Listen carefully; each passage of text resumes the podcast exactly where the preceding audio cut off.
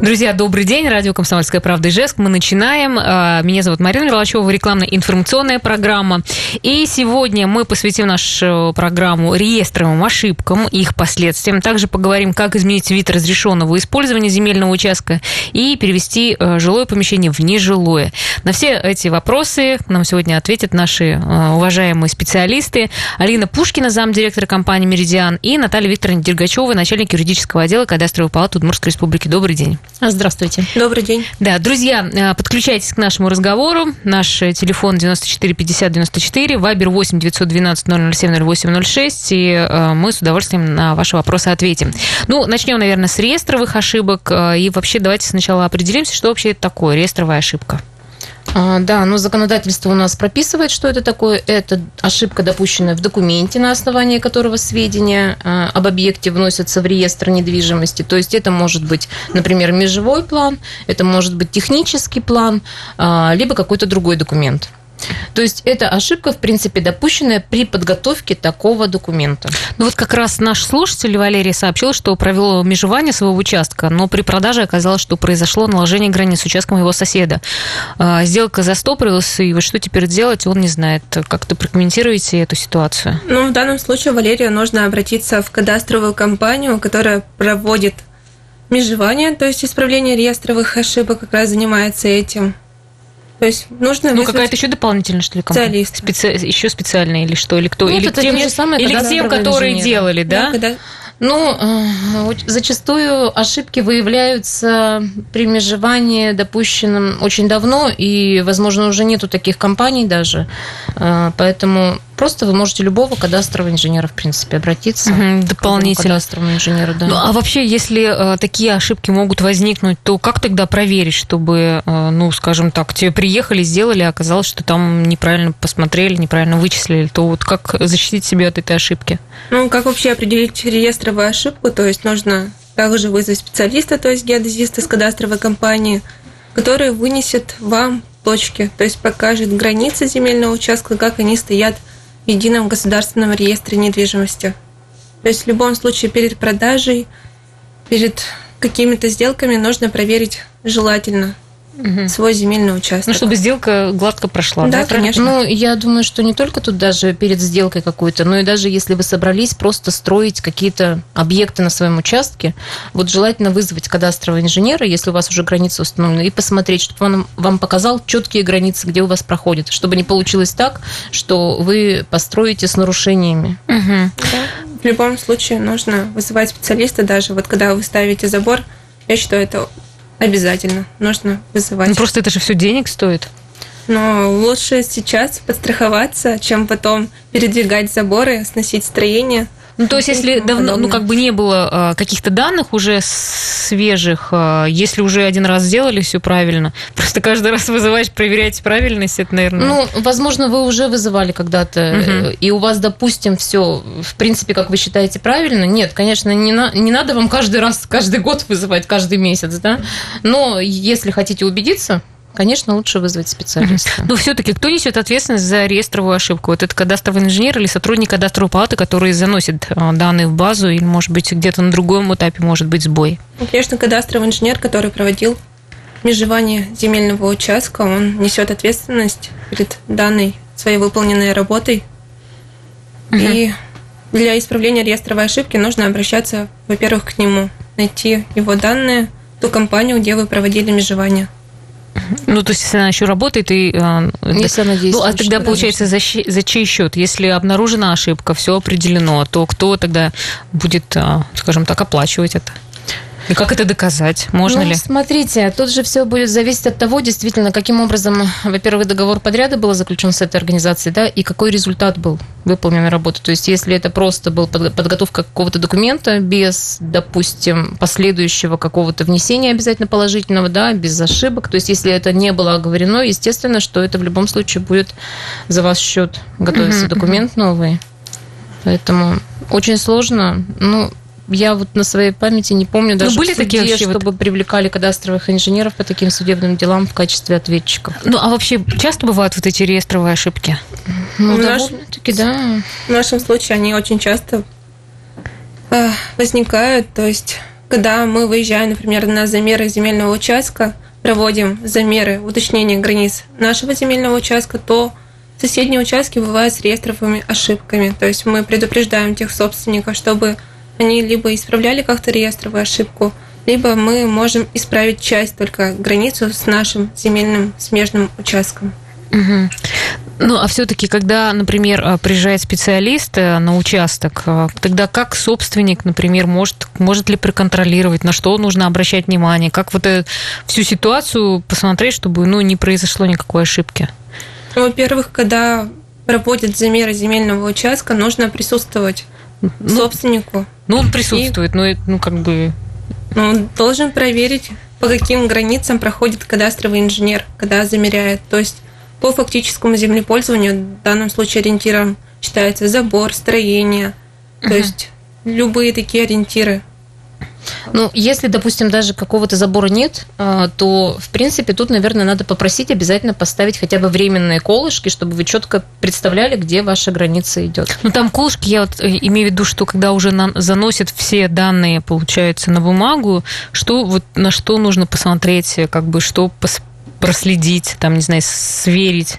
Ну, смотрите, готовится такой документ, как акт согласования, то есть у нас есть таблица с размерами земельного участка и сзади чертеж ситуации угу. данного земельного участка, то есть где указаны заборы, э, строения, то есть по этим ориентирам можно определить, как у вас проходит граница, как вам нарисовали. Угу. То есть обязательно нужно просто самому э, человеку, э, кто заказывает, вот прямо все вот эти вещи еще перепроверить. Ну, конечно, перепроверить конечно. да? лучше, конечно, вы же принимаете эту работу, все равно лучше посмотреть уточниться, если вас что-то смущает. Да, вы подписываете потом акт согласования, то есть вы уже подтверждаете, что вы согласны с данными границами. Угу. А если подписались, уже все, уже как бы понятно, кто вы это оплачиваете, если что, следующий вызов.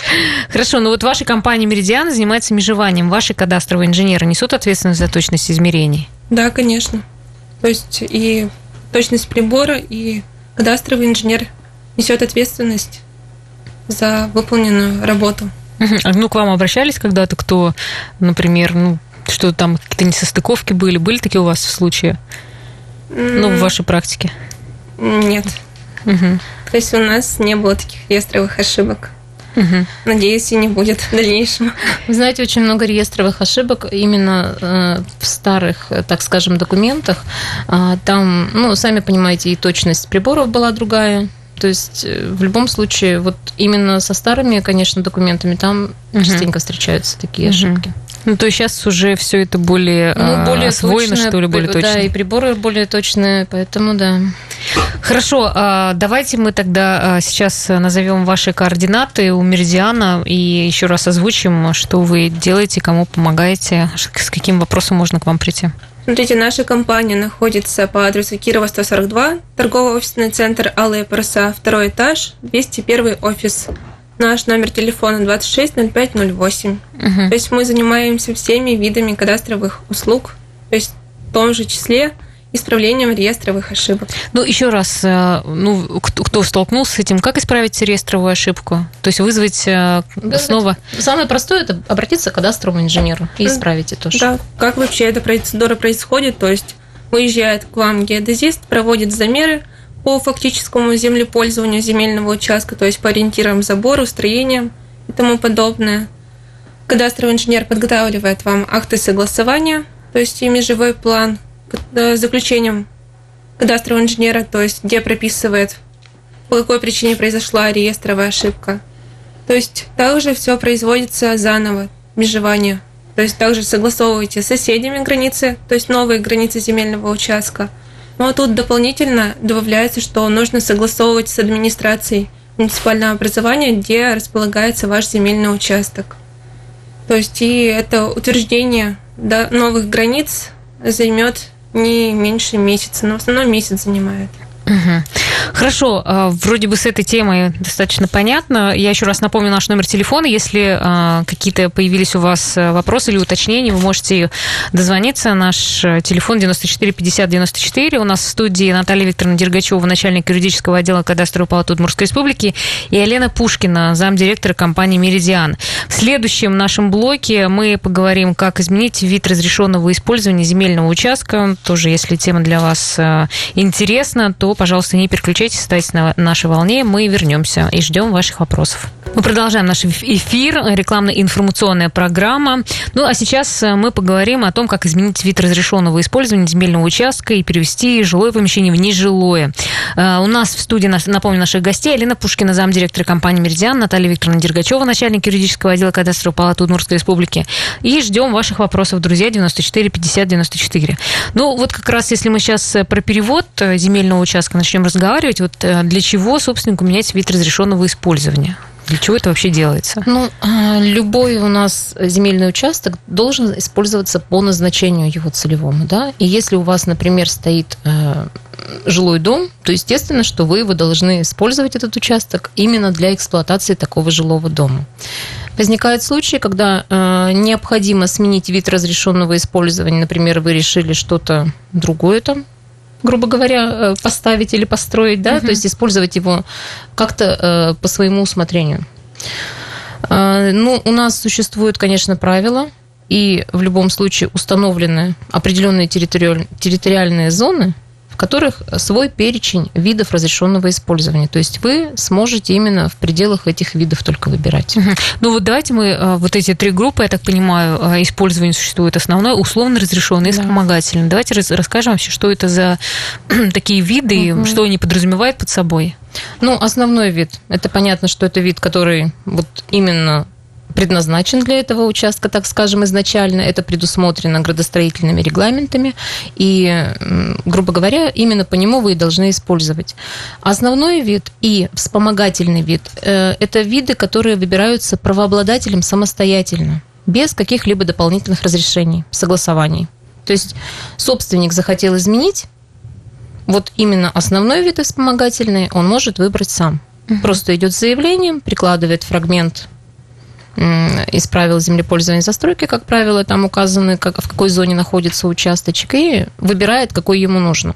Ну, вот по вспомогательному хотелось бы отметить, что он идет именно, раз вспомогательный, вот само это слово, да, то он дополнительно идет к основному виду. А можно как-то по, с примерами, что ли, вот Ну, например, объяснить? вот если у вас э, земельный участок, ну, основной вид будет, например, для Индивидуального. Ну, ну, давайте для индивидуального жилищного строительства. И, например, дополнительный, э, вспомогательный вид у него идет. Ну, какой же может быть у нас по индивидуальному жилищному? Ну, магазина нет однозначно, тут не будет такого. Ну, например, я не знаю, что можно там придумать. Какой-то еще можно чем-то заниматься вот на этом участочке параллельно с вашим ну, индивидуальное жилищное, конечно, не очень uh-huh, тут uh-huh. подходит. Вот параллельно вы можете еще и, ну, например, разведение, я не знаю, кур, грубо говоря, uh-huh. да, это я уже так утрированно сказала, конечно. Так вот этот вид вспомогательный вы выбираете к основному, то есть у вас будет и основной вид ваш, uh-huh, uh-huh. и вспомогательный, как дополнительно он будет у вас. Uh-huh. А вот условно разрешенные вы самостоятельно уже выбрать не можете. То есть их можно будет выбрать при определенных условиях. И это у нас, этим занимается администрация, переводит. То есть э, устанавливает э, такой вид разрешенного использования только администрация. Вы пишете заявление, они с учетом публичных слушаний все это рассматривают. Если э, есть какие-то, так скажем, люди, которые не хотят они э, свои, грубо говоря, предложения направляют, да, то есть угу. возражения, и уже с учетом этого администрация будет принимать решение, либо она вам разрешит сменить, либо нет. Ну, это как раз, например, та ситуация, когда, а, ну, там люди решили поставить шиномонтаж, например, а, вот рядышком с твоим земельным да, участком. Да. То есть это как раз и... Я думаю, что да, это как раз касается угу. именно этого. То есть если там допускается возведения этого шиномонтажа, да, то есть использования именно, то вы а, зная, что кто-то планирует вот там строить, можете, в принципе, принять участие в этих публичных обсуждениях и направить свои либо возражения, либо предложения. Угу. То есть они будут учитываться уже при вынесении решения. Ну, а как еще раз узнать, какое использование разрешено для конкретного участка? Ну, а, во-первых, вы можете обратиться в администрацию. То есть у них все эти данные есть. Это у нас правила землепользования застройки. Вы даже можете сами а, зайти на сайт того, э, той администрации, того муниципального образования, где расположен ваш участок, и посмотреть. Там, конечно, карта, может быть, и не очень э, будет, так скажем, э, четкая, большая, да, но, в принципе, примерно прикинуть можно. То есть там у нас прям так расчерчены в разном цвете, то есть вы можете найти примерно, где ваш участок, в какой зоне он расположен. И уже исходя из этого вы можете посмотреть, какие виды разрешенного использования для него могут быть установлены. Вы даже можете обратиться к кадастровому инженеру, там уже позвонить ну, даже в нашу компанию. Мы подскажем, в какой зоне угу. относится ваш земельный участок. Ну, так, чтобы сориентировать, да? Да, конечно. Да, давайте тогда ваши контакты назовем. Так, мы находимся Кирова 142, торговый центр «Алые паруса», второй этаж, 201 офис. Наш номер телефона 26 0508. Угу. Ну а когда э, нельзя изменить вид разрешенного использования земель? Ну, естественно, нельзя, если это может при, принести какой-то вред окружающим. То есть э, тут, конечно, запрет будет. И у нас существуют, так скажем, особо ценные земельные участки. Это у нас так называемые сельхозугодья. Тут, конечно, вы не сможете уже ничего изменить потому что тут особый режим установлен для использования таких земель. И на таких, как правило, а, сельхозугодиях вы не сможете даже возвести постройки как uh-huh. правило. Uh-huh. То есть вот это, да, это особо ценное считается. Uh-huh. Ну, то есть э, вот э, как бы вы правильно сказали, что если основной и вспомогательный сам человек может определять, да, а вот разрешенный это уже нужно условно пос... разрешенный, условно да. разрешенный это надо уже как бы обращаться и как бы смотреть э, под... а, а в какие сроки вообще э, принимается решение о смене ну, вида разрешенного использования? Ну вот смотрите, там сроки, конечно, но это не меньше двух месяцев уйдет, потому что тут извещение публикуется это и на сайте администрации о том, что будет проводиться такие публичные слушания, то есть проект там размещается. Это, во-первых, срок устанавливается для направления возражений и предложений. Это не меньше месяца, как правило плюс сроки на принятие решений уже после публичных, там заключение уже пишется. То есть это, я думаю, что ну, не меньше двух ну, месяцев. достаточно да, длительный да, процесс. есть... Ну, а вообще, ну, часто эти вот процедуры все происходят? Ну, ну как бы да, люди переводят? довольно-таки часто бывают, конечно. Ну, это такая житейская история, да, да насколько да, я понимаю? Вполне... Там человек решил бизнесом заниматься конечно. и как бы начал это. это. Вполне реальная ситуация. Хорошо, друзья, мы ждем ваших э, вопросов. Пожалуйста, пишите. Наш номер телефона 94 50 94 эфире. Еще раз назову наших гостей. У нас в студии Алина Пушкина, замдиректора компании «Меридиан», Наталья Викторовна Дергачева, начальник юридического отдела кадастровой палаты Удмуртской республики. Ну, наверное, сейчас у нас будет небольшая пауза. Я э, сделаю анонс, э, что в следующем блоке мы еще э, также обсудим тему о переводе жилых помещений в нежилые, потому что это тоже, кстати, сейчас... Вот, актуальная тема. Актуально, да. но почему-то мне кажется, что сейчас как-то это меньше, что ли. Первые этажи, по крайней мере, ну, потому уже что сейчас строят. в новых, в новых домах, да, сейчас уже предусмотрено уверена, что первые этажи, они уже, как правило, под коммерческие какие-то да, офисы. Уж скоро не останется, наверное, в старых домах а, просто этих помещений. Но, тем не менее, все равно мы об этом поговорим, поэтому, пожалуйста, оставайтесь на нашей волне и задавайте свои вопросы, мы с радостью на них ответим. Мы снова в эфире, друзья. Э, я напоминаю наших гостей. Алина Пушкина, замдиректора компании «Меридиан», Наталья Викторовна Дергачева, начальник юридического отдела кадастровой палаты Удмуртской республики. К нам присоединился по телефону э, Денис Подмазов, кадастровый кадастровый инженер компании «Меридиан». Всем еще раз добрый день. Здравствуйте. А, да, и напомню, что это рекламная информационная программа. А, и мы сейчас будем говорить о переводе жилых помещений в нежилые. Вот с какими трудностями может столкнуться собственник при переоформлении документов, какие есть подводные камни. Вот если есть у вас вопрос, у нас осталось пока только Viber, мы присылаем, мы принимаем а, ваши вопросы на Viber 8 912 007 806. Ну, давайте сначала, наверное, начнем. Да? Какое помещение не получится перевести в нежилое? Да, ну не все помещения э, возможно перевести. Э, так у вас не получится перевести, например, помещение, расположенное на втором либо последующем этажах, если под вами есть э, жилое помещение. То есть э, нежилые помещения могут находиться только под квартирами, но не над. В этом случае не получится. Не получится также перевести, если невозможно обустроить отдельный вход. У нас вступили э, в силу новые правила э, с 2019 года, э, которые предусматривают, что должен быть отдельный вход обязательно. То есть нельзя входить через общий подъезд, вам придется делать входную группу. Если отсутствует такая возможность, то, естественно, вам никто не переведет. Угу. Ну вот вы сказали, что э, вступили в силу изменения. Э, действительно, и сейчас необходимо получить собственнику согласие жителей многоквартирного дома при переводе жилого помещения в нежилой. Э, и он должен получить письменное согласие каждого собственника квартир, примыкающих помещений. Вот что является примыкающим помещением?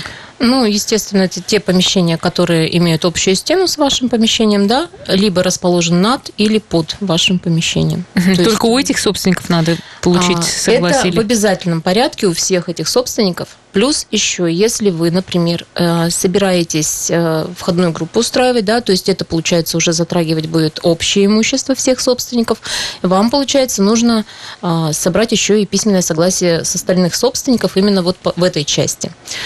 Причем очень интересно, законодатель предусмотрел, что вам нужно собрать кворум. Если это один подъезд, то не менее двух третьих от всех так скажем, кто имеет право голоса, да. И если, например, многоподъездный у вас дом, то э, не менее 50% от всех э, имеющих право голоса в этом доме. И плюс еще в эти 50 с лишним процентов должны входить э, две третьих того подъезда, в котором переводится помещение. То есть, ну, достаточно, достаточно трудоемко да, это да, все довольно-таки такое, ужесточили, так скажем, требования, но, с одной стороны, это правильно.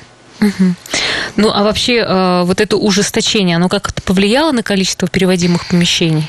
Да, в принципе, нет. Э, то есть, если э, изначально гражданин э, хочет использовать его под офис, под, я не знаю, магазин, например, да, свое помещение, например, на первом этаже он приобрел специально в этих целях, то раз у него такая цель уже есть, то он добьется своего все равно, я думаю. И... Хорошо, вот не знаю, Денис, слышите нас, да? Да, да. Да, может быть, э, вот подскажете еще, вот что должен, какие-то шаги сделать человек, который вот решил все эти, э, ну, сделать процедуры, какие необходимые документы собрать, э, как вообще подготовиться к этому переводу? Ну, если он делал в том, что сделал тамбур, и этот тамбур он утеплил, и он хочет его включить в площади всех этих тамбуров, но уличных, то ему, естественно, нужно делать будет учет изменения всего здания. То есть нужно на учет будет ставить здание со всеми изменениями, включая и этот тамбур. Поэтому, ну, то есть естественно, еще... естественно, на это уже надо будет делать проект. Тому своего рода. Но если у него этот тамбур был, допустим, это было холодная лоджия, то при переводе э, не нужно делать учет изменения здания делать, а просто э, заказывать проект и, соответственно, проходить процедуру через администрацию, брать разрешение на перепланировку, ну и, соответственно, акт приемки. Угу. Ну, то есть все равно как-то все вот эти планы нужно будет составлять, по, по, по, как это все будет или как э, есть пока? Нет, это нужно сначала заранее готовиться, то есть э, все исходит из проекта, угу. от этого от этого отталкиваться. И потом уже собственник решает, хочет он утеплить это тамбур и сделать его теплым, и включить эту площадь в свое свидетельство, потому что есть и холодные тамбура, и теплые тамбура. От этого разница очень большая.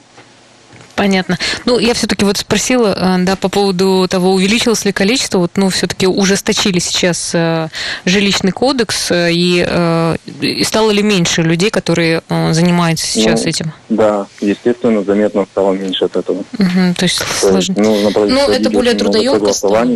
Да, трудоемкое много получается. согласований не только как бы получается с управляющими компаниями и с архитектурой, но и с собственниками жилья. Угу, угу. Хорошо, а вообще э, должны ли собственники помещения при переводе э, сообщать, что планируется открыть в нежилом помещении? Например, очередная там рюмочные, как мы Ну, знаем? во-первых, рюмочные это у нас Сейчас уже запрещено, да. Мгм. Запрещено размещать в жилых домах. Э, Не только это запрещено, еще и прачечные, и магазины с различными взрывоопасными какими-то предметами, да, то есть э, химическими какими-то предметами. То есть это все в жилых домах изначально запрещено, поэтому в любом случае тут вы не сможете этого организовать. Но по сути нет, такой обязанности нету, что вы должны сообщить. На другой момент, что согласуют ли вам Если не будут жильцы, знать, если что- не будут знать, да. То есть э, тут, наверное, все-таки придется сказать, для чего вы это планируете, если вы хотите положительный какой-то результат. Мгм. Хотя вот сколько историй, мне кажется, нет вот э, что сначала одно, а потом делают совершенно другое. Это когда Ну, уже там нет. собственник меняется, или это Да, все-таки да. смотрят? М, Потому что это все равно довольно-таки затратно. И, например, если вы разместили парикмахерскую, то же самое, да, а планируете э, какой-то магазинчик открыть, то вам придется опять заново перепланировку и все остальное прочее делать. Поэтому- Мгм. А можно ли перевести частный дом в нежилое помещение? Вот какая предусмотрена процедура? Ну, наверное, тут речь идет не совсем в нежилое помещение, а, наверное, в нежилое здание. Нежилое здание, да. Да, конечно, можно. Э, Это все будет через администрацию, где расположен ваш земельный участок и ваш дом. То есть э, там тоже процедура есть определенная. Там, по-моему, даже не менее 45 дней на рассмотрение ваших документов будет. Там нужно будет тоже проектную документацию готовить. Но тут еще нужно исходить из того, допускает ли разрешенное использование вашего участка м, размещать какие-то объекты. То есть вам нужно еще от этого отталкиваться. Хорошо, я вот э, хотела тогда еще раз уточнить, вот компания Меридиан, что в чем вы можете помочь людям, которые, вот, например, занимаются переводом помещения из нежилого, э, жилого в нежилое. Вот ваша функция в чем может быть, чем может быть и быть полезной? Мы можем подготовить технический план, который необходим как раз для перевода. Ну, можете обратиться. Проконсультировать, вот вы еще Да. сказали, да. Мгм. Если что, проконсультировать. Давайте мы тогда еще раз э, дадим ваши контакты. Мы находимся Кирова 142, торговый офисный центр «Алые паруса». А, Второй этаж, 201 офис. Наш контактный номер телефона 260508. Так что, да, звоните, друзья, обращайтесь, задавайте свои вопросы. А, Ну и на сегодня это все у нас, да. И завтра мы всех приглашаем в 14.00. У нас в гостях будет Олег Николаевич Бекметьев. Как всегда, ждем ваших вопросов. У нас будет трансляция, поэтому вы нас можете и видеть, и слышать. Но самое главное, это, конечно, э, ваше участие, поэтому подключайтесь, и мы ждем, что э, на ваши вопросы наш гость обязательно ответит. Всем хорошего дня, до свидания. Всего доброго. До свидания. До Спасибо. свидания.